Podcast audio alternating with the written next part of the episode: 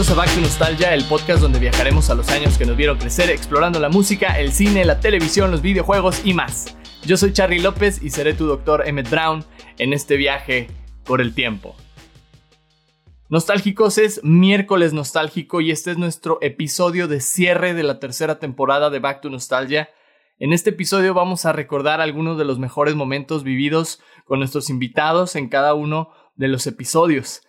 Quiero decir que esta temporada fue una experiencia muy diferente a las otras.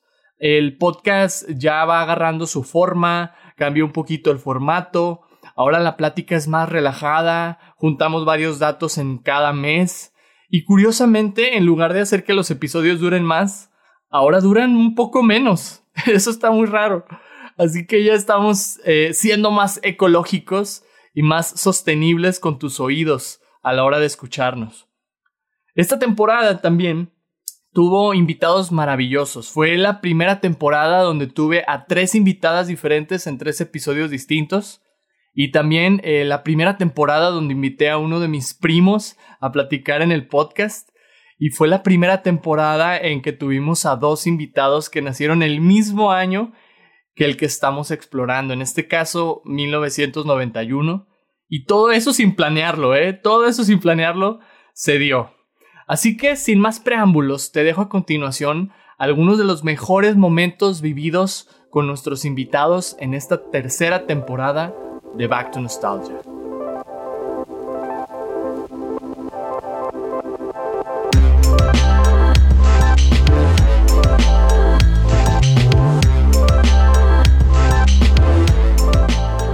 En el episodio de música de esta temporada me acompañó mi amiga Rani de Zacatecas y platicamos acerca de la canción icónica de la película Robin Hood, Príncipe de los Ladrones, y de cómo a veces nos gusta tanto una canción que aunque no nos sepamos la letra, la guachuguacheamos. En Canadá surgía una canción que le daría la vuelta al mundo, gracias a Kevin Costner y su puntería con el arco en la película Robin Hood príncipe de los ladrones. Estoy hablando de la balada romántica Everything I Do, I Do It For, you, de Brian Adams. Ya sabes cuál es, ¿verdad? Sí. Claro, o sea, es icónica esa, esa canción, buenísima. Sí, bien Que me la canten, por favor. A ver, chicos, pónganse las pilas. Oye, y a mí también, oye, ¿por qué no? Las chicas. A ver, chicas, pónganse las pilas. Pónganse las pilas también, oigan. Sí, este, oye. es una canción preciosísima. Es, es la canción del año, prácticamente. Es la canción que sonó todo el año a partir de que salió la película de Robin Hood, ¿no? Y, y vaya, yo siendo niño, yo me acuerdo haberla escuchado. O sea, todavía. Esto es en el 91, yo tenía dos años en el 91, iba a cumplirlos. Y todavía de más grande, o sea, cinco o seis años, esa canción sonaba bastante en la radio en los 90. Ya, ya. Sí. Chorro. Sí. Oye, ¿qué edad tienes, Charlie? Yo acabo de cumplir 31 en octubre. Ah, sí, sí me dijiste ahorita, sí, es cierto. Sí, entonces lo quise rescatar este dato porque creo que cuando escuchas canciones viejitas, de repente te trae memorias, ¿no? De cosas que has vivido cuando eras niño. O sea, estas, las de Magneto, o sea, son canciones que yo tengo así de que en mi cabeza y digo, era un bebé, o sea, ¿por qué me acuerdo de esto? Sí. ¿Te pasa a ti con algunas canciones así también? Ay, Dios. Pues sí, ya que las, las ponen, mi mamá escucha mucho rock en español y cuando llego a escuchar ciertas canciones es como que en ese flachazo, ¿no? Como esta máquina del tiempo en el que estamos en el DeLorean ahorita viajando. Este, sí, está muy, muy padre recordar. Tengo como muy vaga memoria de mi niñez, no sé por qué me pasa eso, pero sí con olores y con la música sí me ayuda a decir, wow, algo pasó por ahí, sí. Sí. Sí, y esta es, una, esta es una de esas canciones, fíjate, para mí que me remontan a, eso, a esa etapa de mi niñez, ¿no? de haberla estado escuchando, aunque ni siquiera entendía qué decía, ¿verdad? Pero... Sí,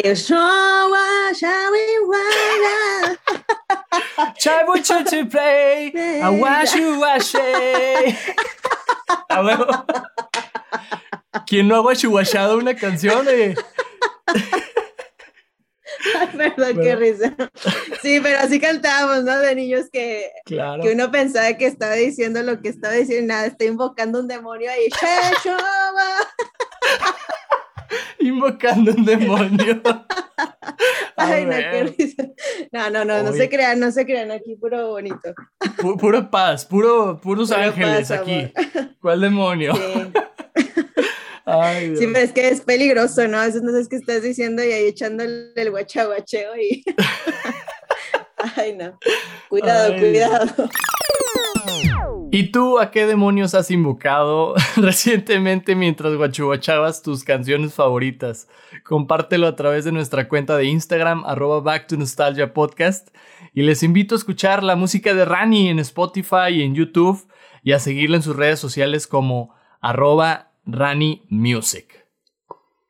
Y bueno, después de hablar de música con Rani, nos pusimos a platicar de cine con mi amiga Laura Arechiga y descubrimos que cuando éramos bebés nos tocó ir a ver una de las películas más aclamadas de Disney al cine. Película que llegó a ser nominada a la categoría de mejor película, no mejor película animada, mejor película en los premios Oscar. Aquí te contamos cuál es. En noviembre, dos historias de amor llegarían a la pantalla grande.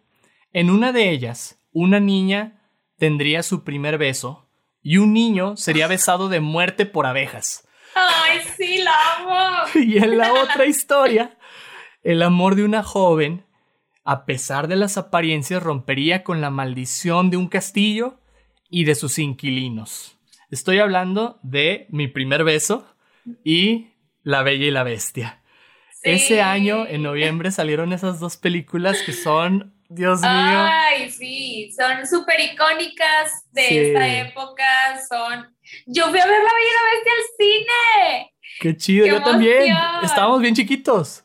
Sí, éramos unos bebés. Mis papás dicen que es la primera película que me llevaron a ver al cine. Al cine. Yo no me acuerdo de nada, yo era un bebé, ¿no? Sí. Pero es el, es la, el dato más eh, cinéfilo que tengo de mi infancia, ¿no? De, ¡Qué padre! fue tu primera vez al cine.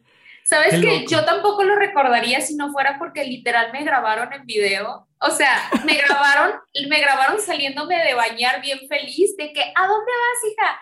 Voy a ver la Bella y la Bestia. Y Ay, que, qué chido. Sí, bien emocionada yo, así de que, Ah. y ya, ya me voy a arreglar porque van a venir por mí para ir a ver al cine La Bella y la Bestia y no sé qué, súper emocionadísima, ¿no? De que yo, ay, qué bonita.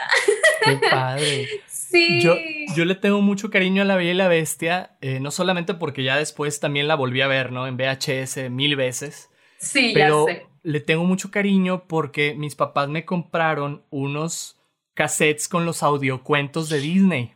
Sí, claro. Y venía la de, el- me compraron el de Aladdin. O sea, una cara era, era Aladdin, la otra cara era. La Bella y la Bestia. Ay, qué padre. Pero era un audiocuento más reducido, Sí. ¿no? En tiempo y todo. Y yo me acuerdo que con ese me dormía. O sea, me lo ponían y me quedaba dormido escuchando. Sí. No manches, sí, la verdad La Bella y la Bestia fue mi película favorita de Disney por mucho tiempo hasta que salió Mulan. Y después Mm. Mulan se convierte en mi película favorita y ha sido mi favorita hasta el día de hoy. Cool. Pero, pero La Bella y la Bestia rayé mi VHS, o sea, de tanto que lo puse, de verdad. ¿A poco no rayábamos nuestros VHS de tanto repetir nuestras películas favoritas cuando éramos niños?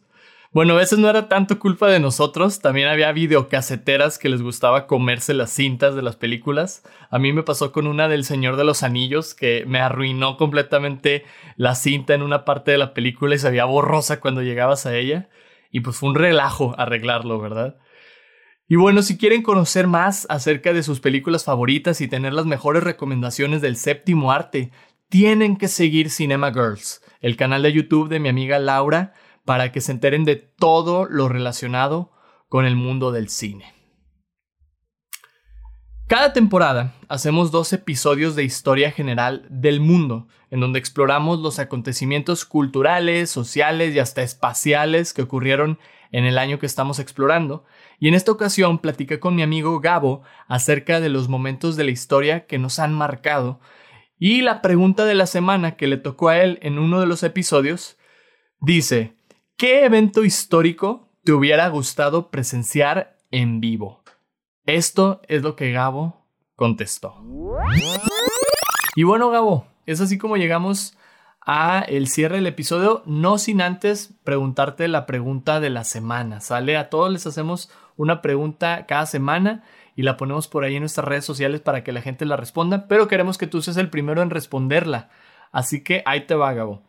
La pregunta de esta semana es, ¿qué evento histórico te hubiera gustado presenciar en vivo? Si tú hubieras podido estar o participar en persona, a todo color, en un evento histórico, ¿cuál hubiera sido ese evento? Sería una etapa. No podría yo decirlo como que un evento, solamente este evento, pero sería desde la decisión hasta el comienzo de la fundación de nuestra antigua Tenochtitlan. Wow. Últimamente, creo que mucho tiene que ver tal vez en, en esta última semana pasada que, estuve, eh, que me tocó estar en algunas de esas ruinas que tenemos por la parte de Quintana Roo. Entonces, eh, tú dices, no necesariamente la misma cultura, no necesariamente las mismas eh, personas, pero te pone a pensar, te pone a analizar precisamente la conexión que te he dicho que durante estos últimos años he tenido con, con mis raíces, con todo lo que hemos vivido en diferentes etapas del país. Y creo que nosotros como mexicanos podemos decir que no es nuestro inicio, pero sí no es, es nuestra punta de lanza, eh, tal cual como, como eh, mexicanos, como fundadores de esta región. Entonces, sería para mí la mitología, la historia que tenemos de, de la fundación eh, es especial. Soy alguien muy, muy eh, idealista, entonces me encanta viajar en cuanto empiezas a escuchar historias, a imaginarte cómo hubiera sido. Luego el estar en esos lugares cuando llegas a ir a alguna de las ruinas eh, de cualquier lugar, empezar a imaginarte cómo era la vida que ellos tenían, que es totalmente contraria a la que tú has tenido, eh, sin cero tecnologías, cero avances médicos, pero con su propia sabiduría que muchas veces hemos menospreciado y que te puedo apostar que tienen algunos temas más avanzados que nosotros. Sí. Es lo que me gustaría. Sí, o sea, es lo que me gustaría llegar a, a decir, cómo pudieron ellos tener toda esta mentalidad para poder construir milimétricamente cada una de las pirámides, de que esta pirámide va a recibir el sol de esta forma y va a usar este pequeño eh, este pequeño montículo que tenemos aquí. De esta forma vamos a calcular las estaciones. O sea, el entender cómo lo hicieron es lo que me, hubiera gustado vivir. Qué chido, oye. Oye, me imagino que si hubieras vivido en esa época hubieras sido un músico o algo, ¿no? Ahí de, de los emperadores, este, o de los líderes. ya se me había olvidado que precisamente es como nos conocimos, mi estimado. Sí. Por el ensamble del TEC. Precisamente, sí, sí yo, te imaginé. Te imaginé acá con las flautas, con las cuerdas ahí, con el penacho. Ya te vi, Gabo, así, literal. Un azteca tocando a The Beatles.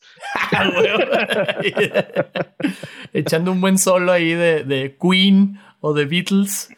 Ya este. sé, Aztec Zeppelin ya se hizo. Aztec Zeppelin. Ah, huevo, sí. Oye, en lugar de el Zeppelin, no sé, una balsa, ¿no? Así de que. LED balsa. Pronto podrán escuchar el más reciente sencillo de Aztec Zeppelin, Stairway to Tenochtitlan, en Spotify y YouTube. Así que espérenlo, espérenlo pronto. Y bueno, con Gabo la pregunta de la semana estuvo llena de ideas muy divertidas e interesantes y en el segundo episodio de Historia General no fue la excepción. La pregunta que le hicimos después fue la siguiente. La pregunta de la semana es, ¿qué acontecimiento que has vivido te gustaría repetir? Si tú pudieras repetir algo que ya viviste, que, que amas, que no sé, ¿verdad? Te causó algo, ¿cuál sería ese acontecimiento? Ok, un acontecimiento personal. Creo que eh, han sido un par, un par que sí es donde vas mostrando de quién eres, de qué estás hecho. Eh, por ejemplo, el comienzo de mi independencia como, persona, de salirte de casa, de, de decir, bueno, aquí estoy yo y, ya no tengo ningún respaldo detrás de mí. De decir, ok, tal vez sí puedo regresar, pero la visión no es de regresar, ¿no? La visión es continuar adelante. Yo podría decir que, fue, pues sí, el día en que salí de, mi casa en Torreón, fue un noviembre, si mal no recuerdo, del noviembre del 2013, si mal no recuerdo. Órale. O, o, del 2012, no recuerdo muy bien. Creo que del 2012. Entonces, sí, del 2012, porque fue a los 21 años. Entonces, chido. Eh, creo que sería parte de lo que yo podría, digo, hay muchos, pero ese es un parteaguas porque es lo que te hace salir del nido tal cual, decir, de aquí en adelante soy yo, de aquí en adelante sigo siendo parte de una familia, pero ya no es Gabriel y su familia, ya es Gabriel. Entonces, sería ese. Muy bonito momento, ¿verdad? Para muchos que ya lo hemos vivido, ¿no? En nuestro caso. Este, pero fíjate, yo al revés, a mí me gustaría regresar al nido.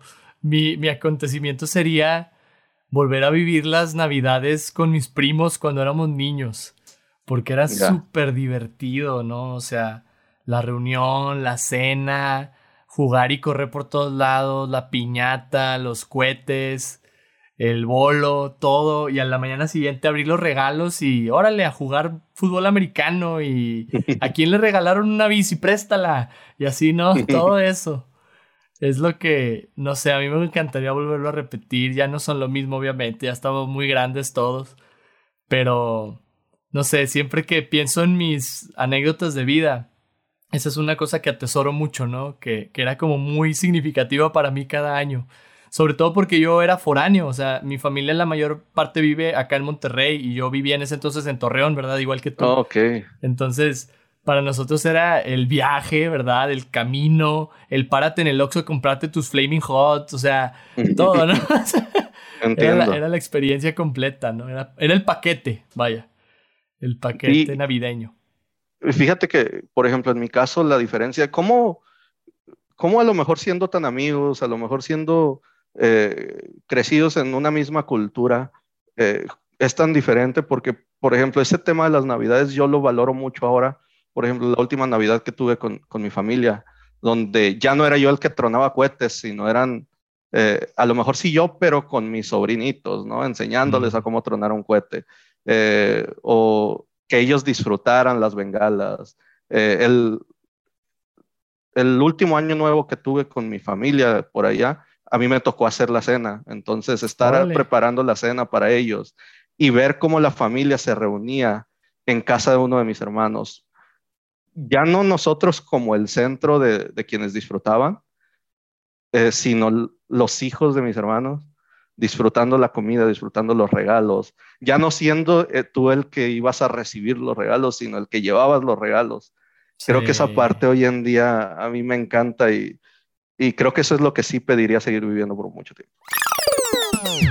Qué bonito es recordar estos momentos de nuestra infancia, pero también qué bonito ayudar a otros a construirlos, que, que crezcan con esos momentos también.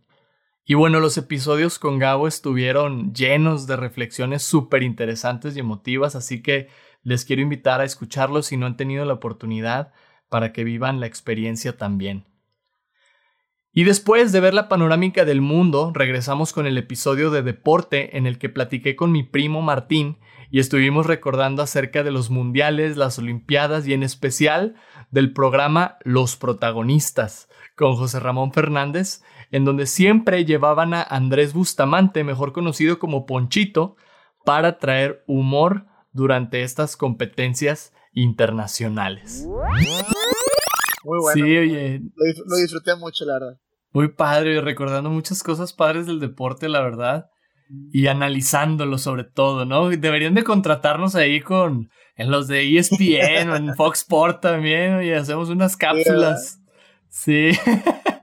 Iba a decir los protagonistas, pero todavía existe esa cosa. Ya no. no, ya yo estoy en otro mundo. ya llegaremos. Sí, ya llegaremos al, al hablar de las Olimpiadas con TV Azteca o Televisa. ¿Te acuerdas que era toda una odisea de que los mundiales y las Olimpiadas? Era buenísimo, buenísimo este comediante que iba con, con TV Azteca. Este Ponchito. Ponchito. Sí. Con Ponchivisión era buenísimo. Y al final de cada evento entraba el personaje que era el Julián, ¿te acuerdas? Y, destruía toda la escenografía. era, era buenísimo, era buenísimo, era buenísimo. O sea, creo que el, el, momento de las Olimpiadas o el de la FIFA, no sé, en el que haya participado, que más gente veía el programa, era cuando destruía el, escenario. sí. ya sabías que era el domingo de clausura de Olimpiadas o el, el, domingo de la final del Mundial, ya sabías que tenías que verlo porque iba a destruir todo. Era lo mejor, lo mejor, lo y, mejor. Sí, y si iba a fregar ahí al José Ramón Fernández, ¿no? Ahí que molestándole. Sí, al final quedaban, al final quedaban siempre ellos dos. Y José Ramón como que lo quería calmar.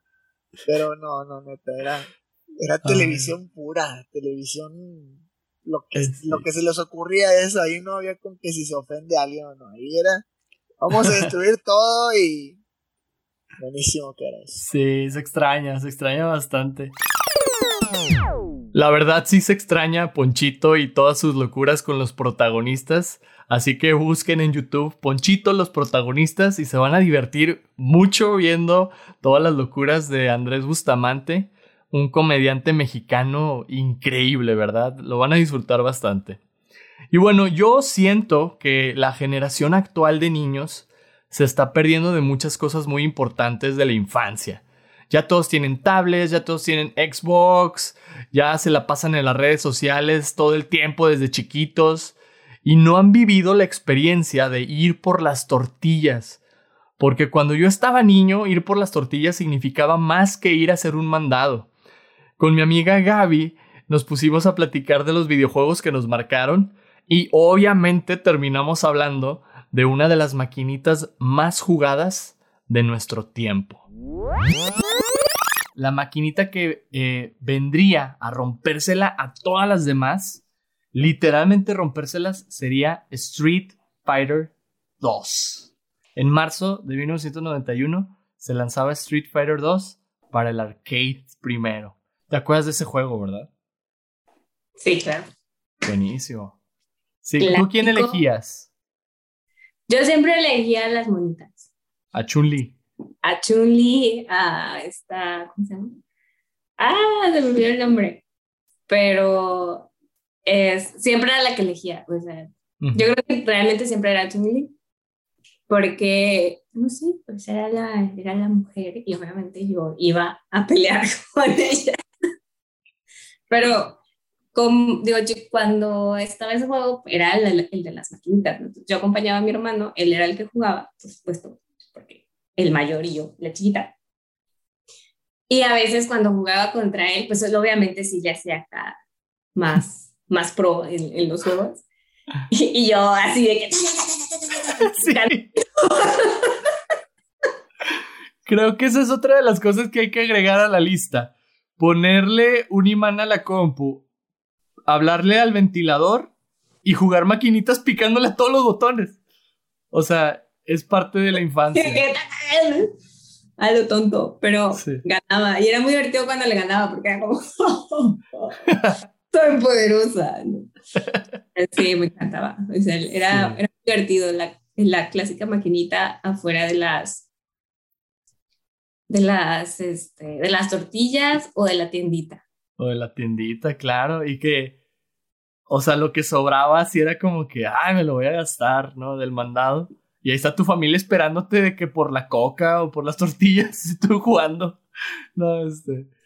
Pero sí, muy buen juego. Sí, mi hermano siempre jugaba con este, ¿cómo se llama? ¿Con Ryu o con el Los clásicos, claro. Ajá, o sea, él siempre jugaba con eso yo era con Chun-Li o la otra, la güerita esta, ¿cómo se llama? Kami. ah, sí, Kami. Sí. Fíjate, me, me, acabo, me acabo de acordar cuando mencionas a Ryu y a Ken de un chiste muy malo y lo quiero dejar registrado en mi podcast, así que mi carrera va de abajo a partir de aquí, ¿eh? entonces ahí les va. Este. la pregunta es, o el chiste es. ¿Qué hacen los de Street Fighter en la escuela? ¿Pelear? No. Van para que los Hadouken.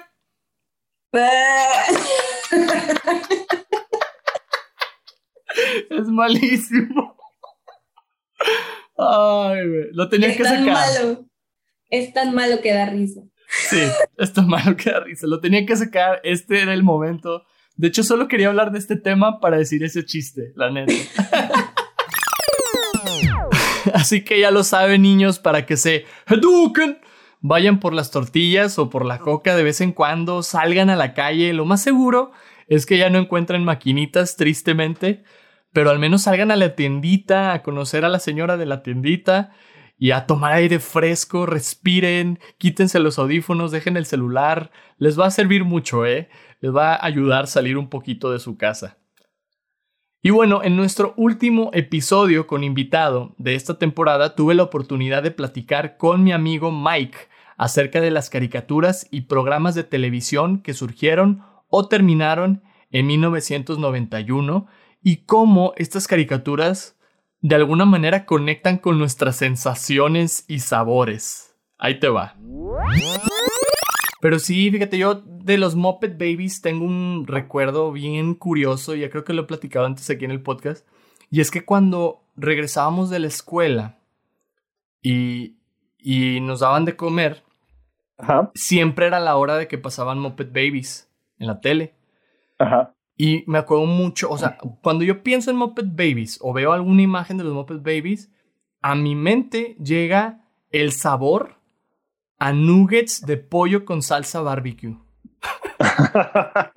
Porque era lo que nos daba nuestra mamá, o sea, de, de comer así, de, Pues sí, ahí les toca pollito, ¿no? Entonces era ver Muppet Babies mientras comías eso y como que mi cerebro mezcló las dos cosas. Y cuando como salsa barbecue, pienso en los Muppet Babies, güey. Está bien raro eso. ¿A ti no te pasa eso con alguna serie o alguna... Sí, película? Sí me, sí me ha pasado eh, mezclar, tener esa, esta memoria, que, memoria sensorial, no sé cuál sería el, nombre oficial, eh, similar a lo que pasa en Ratatouille.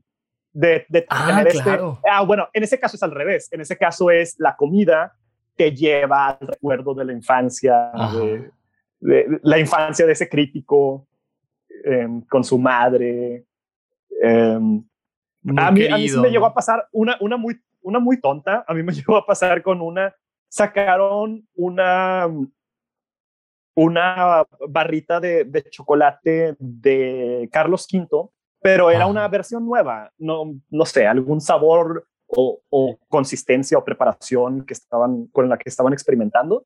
Okay. Y bueno, a mí no me gustó, pero probé esa barrita. Sí, esta historia no es tan bonita, probé esa barrita mientras estaba viendo eh, los Power Rangers a la velocidad de la luz.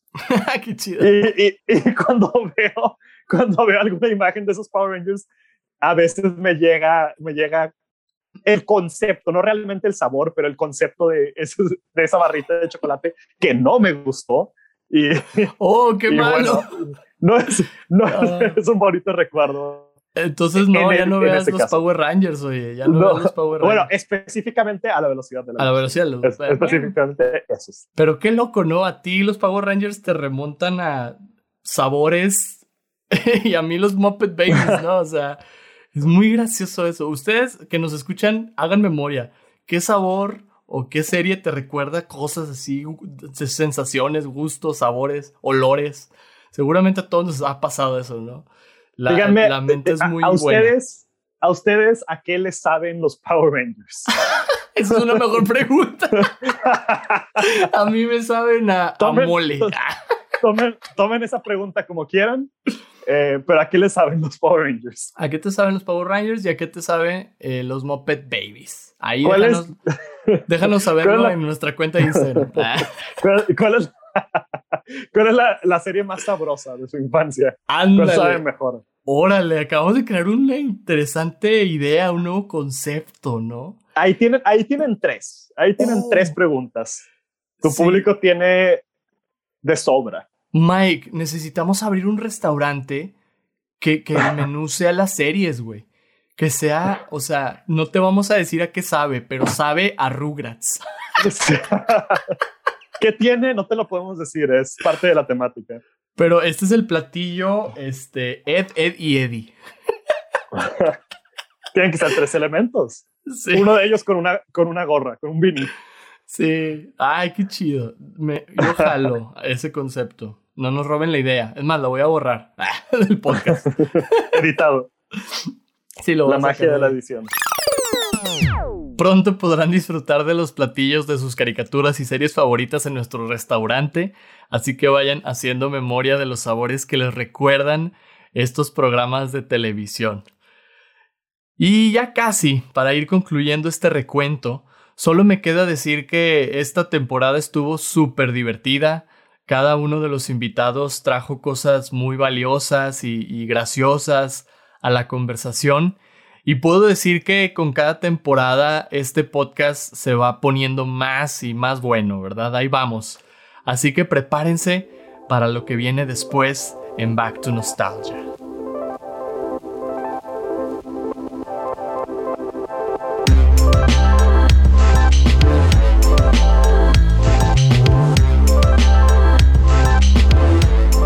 Es así como llegamos a la pregunta de la semana y queremos saber qué opinas acerca de esta pregunta en lo que regresamos en la siguiente temporada, así que ahí les va. La pregunta dice, ¿qué vas a hacer mientras esperas por la cuarta temporada de Back to Nostalgia? Queremos saber en los próximos meses qué vas a estar haciendo en lo que volvemos a tus oídos. Así que les invitamos a responder a la pregunta de la semana en nuestra cuenta de Instagram, arroba Back to Nostalgia Podcast, y por ahí estaremos compartiendo algunas de tus respuestas. Y bueno, a mí me pueden encontrar en Instagram como arroba soy Charlie López y les damos muchas gracias por acompañarnos en esta temporada de Back to Nostalgia. Te esperamos pronto para seguir explorando la historia y visitar juntos el año de 1992. Síguenos en Instagram en arroba Back to Nostalgia Podcast. No olvides responder a la pregunta de la semana y mantente nostálgico. ¡Nos vemos!